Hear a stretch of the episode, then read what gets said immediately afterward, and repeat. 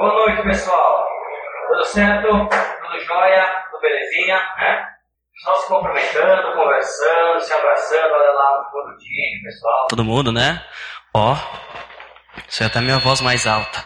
Nós estava cantando o, essas músicas de louvor agora. E para vocês, se pudessem resumir sobre aquilo que estava cantando, vocês têm alguma palavra que poderia resumir isso? Será que eu conseguia fazer essa, essa síntese do que este cantou em uma palavra só? Primeira música este cantou sobre que era para cantar o que para sempre? O amor, né? Que fácil. Já entreguei, né? E a pergunta que não quer calar: como é que pode a gente ficar tão longe do amor, desse amor, né? Como é que a gente consegue se afastar desse amor? É isso que eu não consigo, né? Entender muitas vezes. Como é que pode conseguir se afastar, ficar distante distante do amor, né? Um pai e uma mãe não consegue se distanciar do filho que ama, né? Nem o marido de uma esposa, é muito difícil. Que dirá nós, então, se afastar de Deus, se distanciar de Deus, né? Viver completamente longe de Deus. Uma das coisas que nos faz nos afastar de Deus é a nossa rebeldia, a nossa falta de obediência a Deus. Isso nos afasta de um modo completo.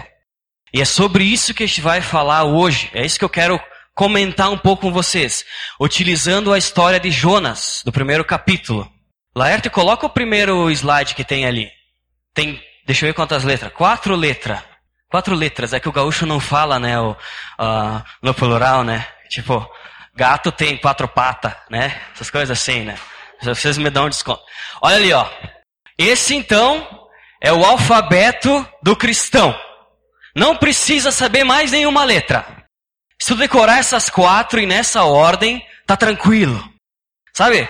Tu já consegue falar qualquer coisa se tu decorar isso aí. Tu consegue se comunicar com Deus de qualquer forma. Né? Consegue viver com Deus de qualquer modo. Vamos ler ali, ó. O, B, D, C. Que bonito, né? Isso aqui podia ser ensinado até para as crianças lá dentro, né?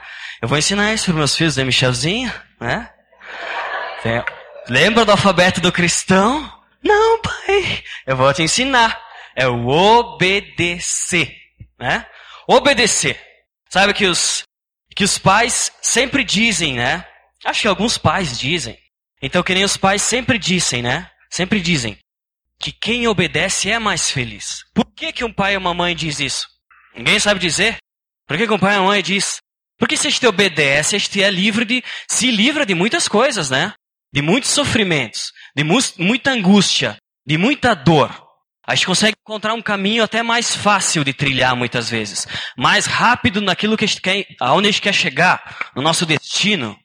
Por isso que quem obedecer, né? É muito mais feliz. Eu não sei se teria alguém na Bíblia, até teria, com certeza. Mas que tivesse uma história de uma rebeldia ou de fugir de Deus, de desobediência maior do que Jonas, né? E eu fiquei pensando sobre isso já faz muito tempo. Até na nossa cela com os pré-adolescentes, eles já estão com uma overdose de Jonas, né? Estão sentindo o gosto de peixe, de tanto que a gente está falando só de Jonas naquela cela, né? Então, daqui a pouco eu vou chamar vocês para falar algumas palavras. Vão se preparando, tá bom? Sheila, se tu quiser vir também, pode vir, né? Então, a gente vai estudar sobre o livro de Jonas. Jonas do 1, capítulo 1, né, do versículo 1 até o 17. Mas antes disso, vamos baixar nossa cabeça. Vamos estar pedindo sabedoria a Deus, para que a gente possa estar entendendo realmente esse texto. Senhor Jesus, quero estar te agradecendo, Senhor, por esse momento, Pai. Por tudo aquilo que o Senhor tem feito nas nossas vidas, Senhor, quero te agradecer pelo teu amor, Senhor, pelo teu amor incondicional, pelo teu amor, Pai, que realmente não pede nada em troca, porque muitas vezes a gente até mesmo foge de ti, Senhor. Se esconde, Pai.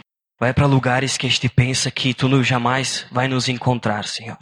Faz planos e traça objetivos que com certeza não te agradam, Senhor. Mas mesmo assim tu nos ama. E eu te agradeço por esse amor, Pai. Te agradeço, Pai, assim como o louvor, todas as palavras de gratidão que a gente cantou a Ti, Senhor, eu te louvo por esse maravilhoso amor, Senhor. Em nome de Jesus. Amém. Amém, pessoal? Vamos abrir então nossas Bíblias em Jonas, capítulo 1, do versículo 1 até o 17. Jonas, capítulo 1, do versículo 1 até o 17. Todo mundo encontrou já? Posso ler? Então ali, ó. Chamado e fuga de Jonas. A palavra do Senhor veio a Jonas, filho de Amitai, com esta ordem: Vá depressa à grande cidade de Nínive e pregue contra ela, porque a sua maldade subiu até a minha presença. Mas Jonas fugiu da presença do Senhor, dirigindo-se para Tarsis. Desceu à cidade de Jope, onde encontrou um navio que se destinava àquele porto. Depois de pagar a passagem, embarcou para Tarsis, para fugir do Senhor. O Senhor, porém, fez soprar um, um forte vento sobre o mar e caiu uma tempestade tão violenta que o barco ameaçava arrebentar-se. Todos os marinheiros ficaram com medo e cada um clamava ao seu próprio Deus. E atiraram as cargas ao mar para tornar o navio mais leve. Enquanto isso, Jonas, que tinha descido ao porão, se deitara, dormia profundamente. O capitão dirigiu-se a ele e disse: Como você pode ficar aí dormindo? Levante-se e clame ao seu Deus. Talvez ele tenha piedade de nós e nós não morramos. Então os marinheiros combinaram entre si: Vamos lançar a sorte, para descobrir quem é o responsável por essa desgraça que se abateu sobre nós. Lançaram a sorte, e a sorte caiu sobre Jonas. Por isso lhe perguntaram: Diga-nos, quem é o responsável por essa calamidade? Qual é a sua profissão? De onde você vem? Qual é a sua terra? A que povo você pertence? Ele respondeu: eu sou hebreu, adorador do Senhor, o Deus dos céus, que fez o mar e a terra. Então os homens ficaram apavorados e perguntaram: O que foi que você fez? Pois sabiam que Jonas estava fugindo do Senhor, porque ele já lhes tinha dito. Visto que o mar estava cada vez mais agitado, eles lhe perguntaram: O que devemos fazer com você para que o mar se acalme? Respondeu ele: Pegue-me e jogue-me ao mar e ele se, se acalmará. Pois eu sei que é por minha causa que essa violenta tempestade caiu sobre vocês. Ao invés disso, os homens se esforçaram ao máximo para remar de volta à terra, mas não conseguiram, porque o mar tinha ficado ainda mais violento. Eles clamaram ao Senhor: Senhor, nós suplicamos, não nos deixe morrer por tirarmos a vida desse homem. Não caia sobre nós a culpa de matar um inocente, porque tu, ó Senhor, fizesse o que desejavas. Em seguida, pegaram o Jonas e o lançaram ao mar enfurecido, e esse se aquietou. Tomados de grande temor ao Senhor, os homens lhe ofereceram o sacrifício e se comprometeram por meio de votos. O Senhor fez com que um grande peixe engolisse Jonas, e ele ficou dentro do peixe três dias e três noites. Puxa vida, que história! Tem muita história de pescador por aí, né? Mas eu tenho certeza que nenhum de nós aqui foi engolido por um peixe. Ainda, né? Ainda. Por quê? Porque a gente, ouvindo essa história, parece algo até difícil de acreditar. Eu pesquisei e muitas pessoas até têm, acreditam que o livro de Jonas não é um livro histórico, do modo de documento, mas acreditam que o livro de Jonas é uma história que foi escrita, que foi contada. Hum, algumas pessoas acreditam nisso. Mas isso não é verdade. O próprio Jesus, ele cita que quando ele vai, uh, quando ele morre na cruz, ele vai ficar por três dias e três noites, assim como Jonas ficou na barriga do grande peixe. Então até mesmo Jesus citou isso no Novo Testamento. Essa história é completamente verídica. Mas aí tu pensa assim, poxa, me chama, então se eu for para Torres, eu posso ser engolido por uma baleia, né? Tá chegando à praia, tô querendo assustar vocês, né? Vai pra cidreira, pra Arroio do Sal, né? Dá uma insolação na pele, né? Uma insolação, e de quebra pode ser engolido por uma baleia, né? Nunca se sabe. Nunca se sabe. Mas ser engolido por um grande peixe já aconteceu na história da humanidade. Algumas vezes até. Não foi uma vez só. Não foi só com Jonas. Foram algumas vezes. E aconteceu com esse cara ali, o James Bartley, né? Que foi considerado Jonas moderno. Moderno nem tanto, porque já faz 100 anos, né? Mas é moderno, né, de certa forma. Aconteceu que esse cara, ele tinha 15 anos de idade. E ele estava indo junto com outros marinheiros na, na Inglaterra, estava indo em busca de baleia, porque o azeite, o óleo da baleia é muito precioso para fazer produtos, cosméticos. A mulherada ama esse negócio aí, né? Ama óleo da baleia, né? Então, eles estavam indo atrás disso. Aí, de repente, eles viram essa baleia que está ali na foto.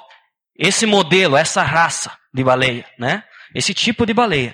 E eles pensaram assim, bah, vamos pegar esse bicho. Aí desceram com o barquinho em dois barcos. Num barco estavam os caras que atiraram o, o como é que é? O barpão, né? Para acertar a baleia.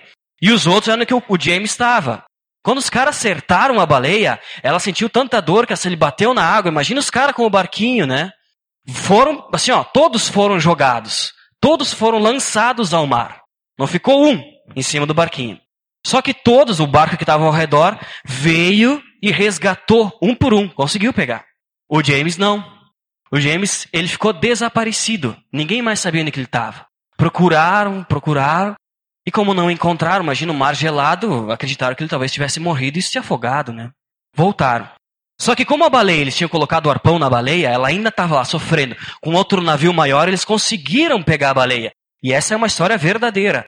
Quando eles foram pegar a baleia, uh, colocaram a baleia assim em terra, eles viram que tinha uma coisa que estava se mexendo no interior daquela baleia, né?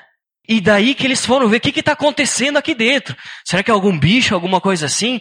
E eles cortaram fora a barriga da, a barriga, a barriga da baleia, né? E nesse momento eles encontraram o James, né? Colocaram uma coberta nele, porque ele estava todo branco e não circulava mais sangue, né? Esquentaram ele, ele ficou por mais de uma semana inconsciente. O tempo total que ele ficou dentro da baleia até ser encontrado foram 15 horas. Só 15 horas. Ele já não tinha mais nenhum pelo no corpo. Ele perdeu todos os pelos do corpo pela. Como é que é? Digestão da baleia. Imagina, tá fazendo uma digestão. Ele devia ser um cara magrinho, né? Se fosse um cara um pouco mais reforçado, ia dar mais trabalho. Mas ele perdeu todos os pelos do corpo, tudo, né? E o melhor disso é que ele não está vivo o que, o que ele viu, mas ele deixou um relato. Laerte, passa para o próximo slide. Consegue passar aí, por favor? Imagina você ser engolido por uma baleia, né? Que sensação tenebrosa. Eu vou ler aqui o que, que ele, o que ele relatou, né? Vi uma imensa boca aberta diante de mim. Isso. Eu gritei e me engasguei. Eu senti fortes dores enquanto escorregava entre os dentes e por uma, um tubo viscoso para o estômago da baleia. Me rodeava um muro de carne. Me encontrei em um saco muito maior que o meu corpo. Eu estava completamente às escuras. Tenta se imaginar nessa situação. As pessoas acham que hoje não vão nem dormir, nunca mais vão me chamar para mim falar alguma coisa aqui, né? Apalpei em volta e toquei vários peixes. Alguns estavam vivos, pois escapuliam entre os meus dedos. Sentia dor de cabeça, era difícil de respirar. O tormento era grande e o silêncio era absoluto.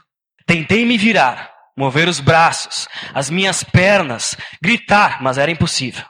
Minhas ideias estavam perfeitamente claras e a compreensão de minha situação era plena, até que fiquei inconsciente. Isso foi o que ele disse. Imagina a situação tu dentro de um estômago do, da baleia. Foi isso que aconteceu com Jonas. Jonas ele não relatou dessa forma, né? Mas para a gente poder entender o que acontece quando o cara é engolido, né? Imagina só o sofrimento que não era. A escuridão, né? O medo, o pavor. James ele nasceu em 1870 e morreu em 1909. Ele tinha 39 anos de, de idade. Ele sofreu isso com 15 anos e depois disso ele decidiu virar sapateiro, né? É verdade, virou sapateiro, né? Então, será que cientificamente é possível ser engolido por uma baleia? Claro que é. Aconteceu já. Pode passar o próximo. Aconteceu com o James, aconteceu com outro rapaz que foi engolido por um tubarão, aconteceu com uma série de pessoas e aconteceu com o nosso Jonas. Provavelmente a baleia que engoliu Jonas foi essa baleia que engoliu James, que é a baleia cachalote. Cachalote é, ó, é o maior animal carnívoro da face da Terra. Pode medir até 25 metros de largura, possui uma enorme cabeça, a sua boca é maior do que qualquer outro animal. Além disso, ela adapta a cabeça dela e a arcada dentária para a presa que ela está fazendo. Então imagina aquela boca aberta, né? É uma situação tenebrosa. E Jonas escorregou por entre os dentes da baleia. Então isso, por que, que eu disse isso e assustei um pouco vocês? Porque eu não quero jamais que vocês acreditem que a história de Jonas é uma mentira, que isso não acontece, sabe? Possivelmente não vai acontecer com nós. Mas A história de Jonas realmente é verdadeira e isso pode acontecer, né? A Bíblia não mente. Então, voltando, sabendo que o texto é verdadeiro, eu queria então olhar agora desde o início do capítulo de Jonas. Voltem para o capítulo número 1. Vamos desmembrar um pouco esse, esse capítulo. O que está falando? O que está falando sobre a questão de obediência para nós hoje? Né? E veio a palavra do Senhor a Jonas, isso é o versículo número 1. Filho de Amitai, dizendo: Levanta-te, vai à grande cidade de Nínive e clama contra ela, porque a sua malícia subiu até a minha presença. Bom, tem uma coisa muito forte aqui nesse primeiro, no, nesse início de capítulo, que é a grande cidade de Nínive. A Nínive era uma cidade, era praticamente a capital da Síria, que disputava muito com Judá. Os territórios e tudo eram um inimigo de Judá naquela época, né? E Nínive eles eram considerados o povo mais bárbaro da história. Sabe os caras tenebroso? Esse povo aqui de Nínive, eles entravam e eles invadiam as terras, mas eles não ficavam com as pessoas como escravos. Eles iam lá, expulsavam todo mundo, ou matavam, furavam o olho da pessoa, cortavam os membros. Os caras eram faca na bota, né? Ninguém queria ficar perto desses caras. E diz a história ainda que Jonas, os ancestrais dele, sofreram com esse tipo de pessoa. Isso não é bíblico porque não está na Bíblia, não está escrito ali. Foi o que teólogos falaram, né? Mas então essa malícia, essa maldade subiu até a presença de Deus. Vamos continuar. Porém, Jonas se levantou para fugir da presença do Senhor para Tarsis. E descendo a Jope, achou um navio que ia para Tarsis. Pagou, pois a sua passagem, e desceu para dentro dele, para ir com eles para Tarsis, para longe da presença do Senhor. Aqui também a gente pode ver uma coisa muito interessante de Jonas, e é uma coisa que este faz. Sempre. A gente escuta o que Deus tem para nós, a gente entende, se levanta, mas não faz, né? Brincadeira, né? Tá louco. Olha, aqui está escrito, né? Levanta-te e vai para a grande cidade de Nínive. Aí tu continua. Porém, Jonas se levantou. Mas se levantou para ir para outro lado, né? É, eu que não quero nem saber, né? Geograficamente, Jonas, ele foi o sentido oposto de Nínive. É como se eu estivesse querendo ir para Porto Alegre e eu vou lá para Veranópolis, sei lá, sabe? Vou nessa direção. Completamente ao contrário. Jonas, para ir até o porto de Jope, ele fez 800 quilômetros. Pagou com o bolso dele para desobedecer a Deus, né? Quantas coisas a gente não puxa no nosso bolso para botar em coisa errada, né? Quanta coisa. E ele estava disposto a fazer 3 mil quilômetros para ir para Tarsis. Tarsis é onde fica a Espanha hoje. Né? Então, para vocês verem o que uma pessoa é capaz de fazer para achar que pode fugir da presença de Deus. Né? Uma outra coisa muito interessante nesse primeiro início é que dá uma olhada na, na tua Bíblia, baixa a cabeça e dá uma olhada no versículo 1 até o 4. Conta ali mentalmente quantas palavras tu consegue encontrar, palavras de um declive, palavras de depressão, palavras de um de cair, sabe? Palavras que te levam para um para um lugar longe, sabe? Palavras de, de, sei lá, profundidade, palavras de tristeza, palavras duras, né? Olha só, palavras tipo assim, uh, vamos ver aqui, ó. Mas Jonas fugiu, né? Desceu para a cidade de Jopa, se encontrou um navio que destinava aquele porto, pois pagar, embarcou para fugir, né? E ele foi descendo, Jonas ele foi descendo cada vez mais.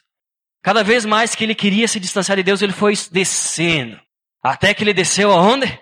Na barriga do peixe, né? É isso que acontece quando a gente se afasta de Deus. Quando a gente se afasta de Deus, a nossa vida começa a fazer um descer uma ladeira que para subir é difícil. Só mesmo com Deus nos puxando e volta. Só com Deus nos vomitando, que nem vomitou Jonas, botando para fora, que não tem né? Não tem. Como é difícil viver longe de Deus. Vocês perceberam? Como é difícil viver longe de Deus, como a nossa vida cai, fica ridícula, feia diante de Deus, né? Distante de Deus. Vamos continuar lendo agora a partir do 5. Então temeram os marinheiros e clamavam, cada um a seu Deus, e lançaram ao mar as cargas que estavam no navio, para aliviarem o seu peso. Jonas, porém, desceu ao porão do navio, olha aí, ó, descendo, e tendo deitado, dormia num sono profundo, né? Não estava nem aí para o que estava acontecendo naquele momento. E o mestre do navio chegou-se a ele e disse: que que tu tá fazendo, cara? Levanta ali, clama ao teu Deus, né? Talvez assim ele se lembre de nós e a gente não morra, não pereça, né? E diziam cada um aos seus companheiros: Vide e lancemos sorte, para que saibamos por que causa nos sobreveio esse mal. E lançaram as sortes e a sorte caiu sobre Jonas. Primeira coisa, eu quero abordar um pouco essa questão da sorte. Quando a Bíblia ela fala sobre a sorte, não é um para, para o ímpar que a gente joga agora. Não é um tinho, né? Não é um dois ou um. Não é isso. Sorte na Bíblia, esses marinheiros provavelmente pegaram pedras, várias pedras, pedrinhas pequenas, e escreveram iniciais, ou escreveram algum número, algo que pudesse identificar e lançaram. Dessa forma, então, eles puderam matematicamente ou de alguma forma deduzir que era Jonas, né? Mas uma coisa interessante é que a gente acredita que Deus ele é soberano e nada foge do controle dele, até mesmo a sorte. E a Bíblia fala isso, né? Que nem mesmo a sorte que é lançada, né, Deus conhece, conhece o resultado. Então, essa sorte com certeza foi controlada e essa sorte com certeza já era já, já estava na, nos planos de Deus, né? Uma coisa muito interessante é que quantas pessoas sofreram por estar com Jonas, sofreram pela desobediência de Jonas, por ele não conhecer o obedecer. Quantas pessoas estavam com ele sofrendo? E aqui eu quero abordar um outro ponto e perguntar para vocês: quem está sofrendo junto com vocês pela desobediência?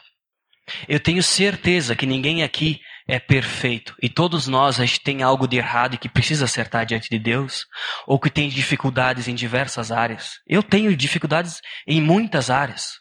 Né? Quais dessas áreas, quais desses problemas que, que nós temos, chega até a afligir as pessoas que estão do nosso lado? Fazem o barco afundar e levar elas junto.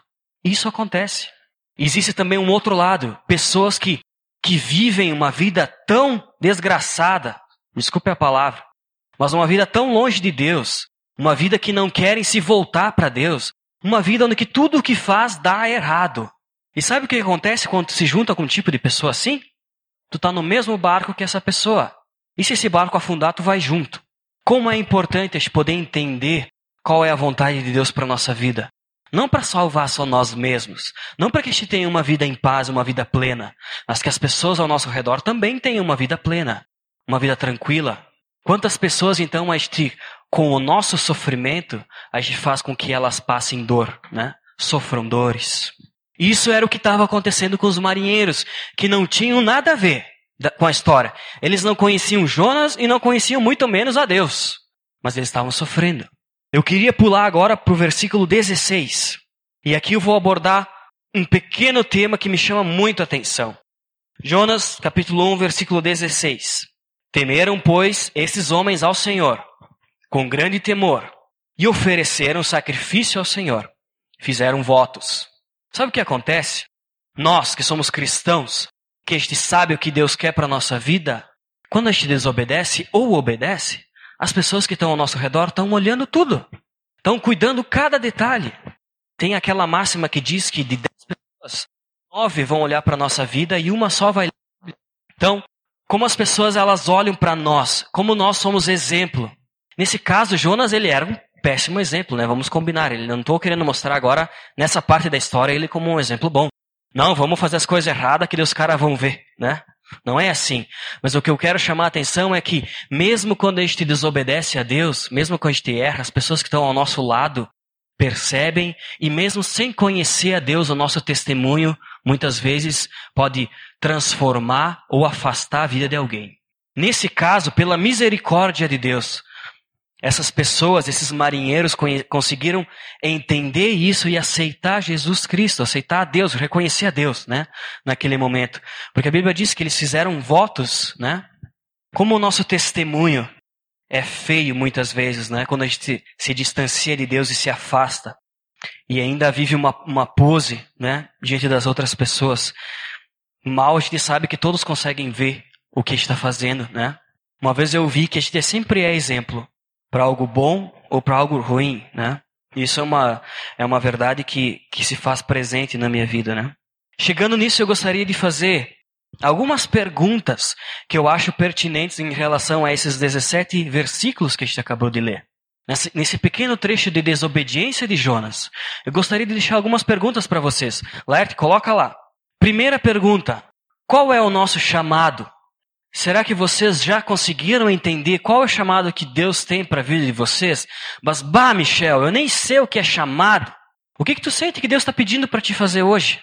Conversar com alguém, né?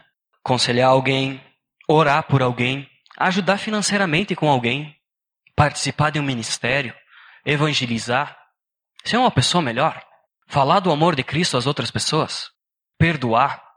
Qual é o chamado que Deus tem colocado no teu coração hoje? O que tu tem vivido hoje que tu percebe que tu tem que fazer? Não façam como Jonas e dar as costas e para uma direção completamente contrária. Obedeçam. A segunda pergunta: por que nós fugimos de Deus? Isso eu quero perguntar para vocês também. Do que nós estamos fugindo de Deus? Sabe? Aquele nosso pecado que nos afasta, aquela nossa vontade, aquele nosso desejo muitas vezes de querer fazer as coisas certas, mas na hora a gente não consegue, não tem força. Né? Aquelas pessoas que estão ao nosso redor que nos distanciam de Deus. O que, que te faz fugir de Deus? Né? Tenho certeza que ninguém gostaria de ser engolido, como James foi e como Jonas foi. Então não esperem ser engolidos né, para mudar. Mudem agora. Outra pergunta, uma terceira pergunta para estar refletindo agora, é qual é a, qual é a tempestade que, tá, que existe ao nosso redor? Sempre depois de toda tempestade vem a vem a bonança. E depois da bonança vem a tempestade. É isso aí. Tem algumas coisas na vida que são certas. Essa é uma delas, né? Então, qual que é a tempestade que tu está vivendo agora? Teu barquinho está ali, né? né? O que que tu está passando, né? Tem que descobrir qual que é o Jonas que tu vai jogar, né? Porque senão eu vou profundo, né? O que que eu vou jogar fora aqui? Acho que eu vou jogar fora esse carnê de dívida para aliviar, né? Acho que eu vou jogar fora esses meus amigos aqui, que, né? O que, que vocês vão jogar fora nessa tempestade para ficar mais leve, né? Qual é a decisão que vocês vão sair de hoje, daqui, e que vão fazer? E a última pergunta é a pergunta que eu me faço, olha assim, ó. Não vou dizer todos os dias, né? Mas frequentemente. Por que nós precisamos sofrer para aprender? Né? Gente, como, como eu sou tão burro, né? Nossa, precisa apanhar para aprender, né? Precisa ser engolido para aprender. Precisa morrer quase afogado para aprender. É sempre assim, sabe? É sempre assim. Sempre na base do sofrimento. Por que, que a gente precisa sofrer para aprender? Se Cristo já sofreu tudo aquilo por nós. Será que a nossa teimosia ela é tão grande de virar as costas para Deus e ter a arrogância de achar que dentro da barriga de, um peixe a gente vai conseguir se esconder da presença dele? Não sei se vocês sabiam, mas em nenhum lugar a gente consegue se esconder de Deus. De nenhuma forma. Não, não existe. Essa possibilidade não existe. Além de Deus saber onde, que ele, onde que a gente está, Ele consegue ler perfeitamente o nosso coração. Nada foge. Nada. Na ignorância de Jonas, um profeta que conhecia Deus, que, que ouvia de Deus, que transmitia a palavra de Deus, ele achou que poderia fugir de Deus, né? Fugir do amor, que é o amor que gente estava cantando antes, né? Que ilusão, que, que ilusão. E eu sei que muitas pessoas vão levantar da cadeira, vão passar pra, por aquela porta e vão achar que estão fugindo da presença de Deus. Ou vão lá, não vão nem parar nem para pensar. Né? A nossa rotina ela é tão frenética que a gente não tem nem tempo nem para pensar no que Deus quer para nós. Sabe, uma das maiores lição, lições que a gente pode aprender com Jonas é o arrependimento, principalmente nesse primeiro capítulo. E ele deixa alguns passos. Se algo pesou no teu coração, depois de ouvir essa, essa história, né? Se algo tu, tu acredita que tu precisa mudar, se precisa um, um recomeço em alguma coisa, alguma coisa não está certa, precisa ser feito de novo, Existem três passos que Jonas colocou ali e que aconteceu na história dele para esse arrependimento, para se voltar diante de Deus. O primeiro passo está em Jonas 1,10. Alguém pode ler para nós? Jonas, capítulo 1, versículo 10. O que, que diz ali? Então os homens ficaram apavorados e perguntaram: O que foi que você fez? Pois sabíamos que Jonas estava fugindo do Senhor. Qual é o primeiro passo então? Confessar Daqui a pouco a gente tem que acertar algo com alguém. A gente tem que acertar com Deus. Algo não está certo, algo está difícil. O primeiro passo é confessar. Jonas ele falou para aquelas pessoas: sou eu o problema, né? Me joguem no mar. Precisa ter muita coragem para poder confessar, para querer se arrepender. O segundo passo, então, é orar, que está no Jonas capítulo 2, versículo 1. Aqui a gente começa já a ir mais adiante, né? Mas Jonas capítulo 2, versículo 1. O que que diz ali? Outra pessoa, por favor. Então, isso é muito claro, né? Orar. Eu acho que Jonas não tinha mais nada para fazer naquela escuridão e com os peixinhos se batendo no lado dele. Ai meu Deus, era só o que ele falava, né? Me tira daqui, né? Orar, se colocar diante de Deus, né? Se prostrar diante de Deus e colocar toda a nossa aflição diante de Deus. Um terceiro passo então que Jonas fez está lá no versículo, no capítulo 3, versículo 3.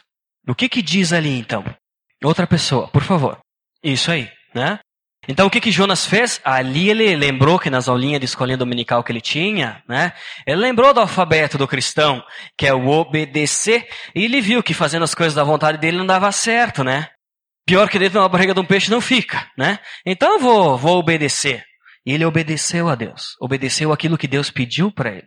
Como eu disse, se tem algo então que precisa ser refeito, se tem algo que precisa ser acertado, se tem um problema que ele sempre acontece, um pecado que gira, gira, gira e não muda, que a partir de hoje essa história possa estar sendo um marco e um diferencial. E que vocês possam estar se voltando e não fugindo de Deus. Porque o pecado cada vez nos afasta de Deus, né? Nos deixa cada vez mais longe. E longe. E longe. E a gente não tem vontade para vir no grupo. E a gente não tem vontade mais para ir na célula. E a gente não tem vontade mais para orar. E a gente não tem mais vontade para ler a Bíblia. E a gente não tem vontade mais para falar para as pessoas de Deus, né? A gente tem vontade só de fazer as nossas coisas. Essas a gente não perde a vontade, né? Nem um pouco. Se precisa alguma coisa ser, ser refeita, se algo precisa ser perdoado, confesse, ore e obedeça a Deus. Mas por que, Michel? Por que que tu me diz isso? Por que que eu vou obedecer a Deus? Será que aquilo que ele tem para mim é bom? Como é que eu vou saber se é bom ou não é bom? Talvez você esteja se perguntando isso, né? Então, abre a Bíblia em Jeremias 29. Jeremias capítulo 29, versículo 11. Esse é um versículo de cabeceira, né? Aquele versículo de geladeira. Aquele versículo para colocar no celular. Aquele versículo para a gente viver toda semana lendo e decorando, né? Jeremias 29, capítulo 11. Todo mundo encontrou? Será que vale a pena? Digamos que vocês nem conhecessem a Deus, né? Será que vale a pena seguir a Deus? Será que vale a pena assim, obedecer a Deus? Será que se eu fizer as coisas que Deus tem para mim, vai ser legal? Porque eu poderia mesmo ir para Tarsis, né? Eu poderia pegar um navio e ir para um outro lugar, cruzar o Rio das Antas. Eu poderia, né? Poderia. Será que vale a pena? Jeremias 29, capítulo 11 diz: Porque sou eu que conheço os planos que tenho para vocês, diz o Senhor. Planos de fazê-los prosperar e não de lhes causar dano. Plano, planos e dar-lhes esperança e um futuro. Gente, não tem nada maior, não tem nada melhor, não tem nada mais prazeroso do que viver seguindo a direção de Deus, viver em obediência a Deus. Ninguém no final da vida vai se arrepender disso. Ninguém. Ninguém vai se arrepender. E eu tenho comprovado, isso já é mais pessoal, mas eu acredito que muitos aqui também têm comprovado que os planos que Deus tem para nós são planos de nos fazer prosperar, não de causar dano, não de sofrimento. São planos de nos dar esperança, planos que nos dão um futuro. É só por isso que eu vim aqui, por Deus, ler esse versículo. Se em algum momento você tiver alguma dúvida se vale a pena investir tempo, dedicação, investir a vida seguindo a Cristo, com certeza vale. Não vale nem um minuto sequer a gente ficar longe do amor de Deus. Não vale. Não vale. Abaixa a tua cabeça agora.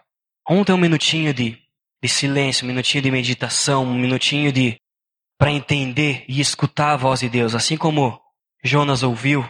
Procure ouvir a voz, aquilo que Deus tem para ti. Aquilo que Deus diz. Realmente não deixe para para amanhã, para um outro dia. Faça hoje o que precisa ser feito.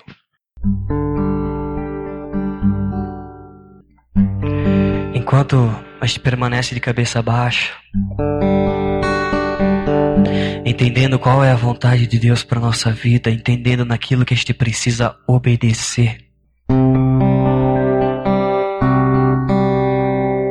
Eu gostaria de cantar uma música que talvez possa ser o desejo de algumas pessoas. Tenho certeza que é o desejo de Deus. Que a gente fique próximo dele, que a gente não se afaste, que a gente não tenha medo, mesmo com a tempestade ao nosso redor.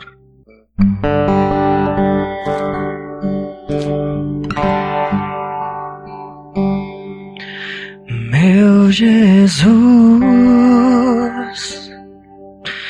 me leva pra perto de ti, me leva onde possa ouvir a tua voz, pois quando eu escutar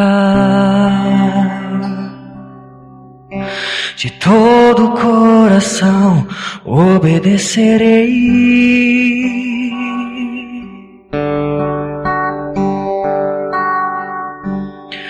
Muda meu coração, faz de mim tua vontade, pois só na tua vontade eu posso me completar.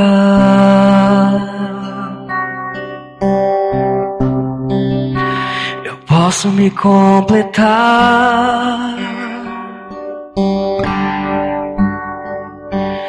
leva onde eu posso ouvir tua voz. Me leva onde eu posso ouvir tua voz. Jesus, me leva. Me leva onde eu posso ouvir tua voz. Aos teus pés.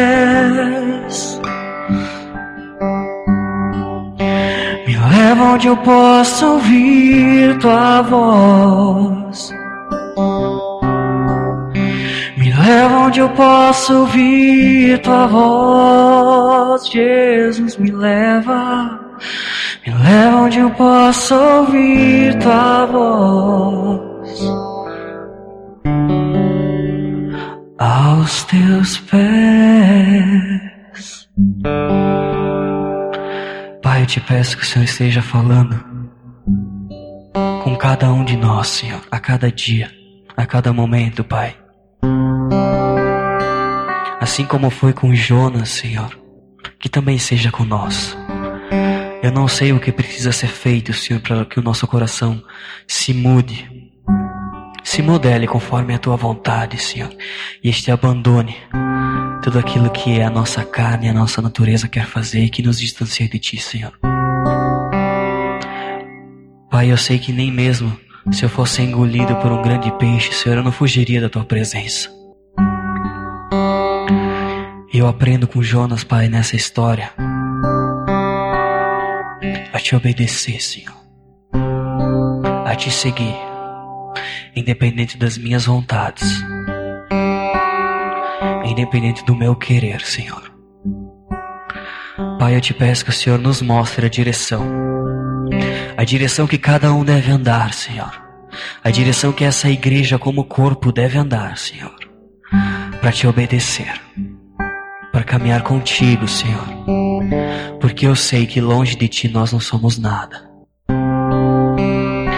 Se revele, Pai, a cada um nessa noite, Senhor que nós não sejamos mais os mesmos, Senhor. Que a cada dia o Senhor nos transforme. Para que cada dia também possamos nos parecer com Cristo, Senhor. Esse é meu desejo, Pai, essa é minha oração. Em nome de Jesus. Amém.